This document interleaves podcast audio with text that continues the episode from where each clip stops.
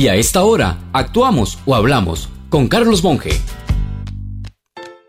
Por condiciones de clima en los trópicos, se dice que 70 países producen café. Pues bien, sin que esto sea publicidad, resulta que Starbucks, la cadena de cafeterías más grande del mundo, le compra a 30 de esos países.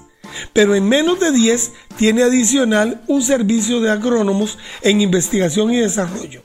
Y solo en uno de esos países es dueño de una finca productora. Sí, en Costa Rica, con una finca de 260 hectáreas allá camino al pasto.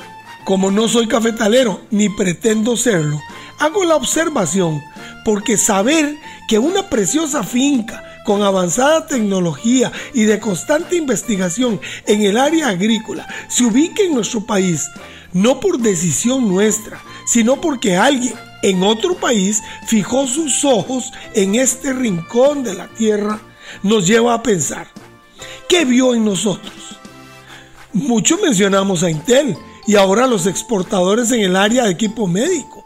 También a los emprendimientos nacionales que sumados a todos nos llevan a una exportación como de 5 mil productos diferentes. Reconozcamos que eso por el paisaje no es, porque los hay en muchas partes del mundo, ni porque tengamos gran tamaño o por nuestra capacidad de promoción y mercadeo, ya que hay naciones con grandes presupuestos. No es nada de eso es la actitud del pueblo que vive aquí, porque en sumatoria nacional hemos construido en décadas un país atractivo para inversionistas, jubilados, turistas y otros, con defectos reales y una gran tarea por hacer, pero lindo lugar para vivir y trabajar. No aflojemos, que nuestro granito de arena haga que muchos quieran hacer su aporte positivo aquí. Sigamos, sí se puede.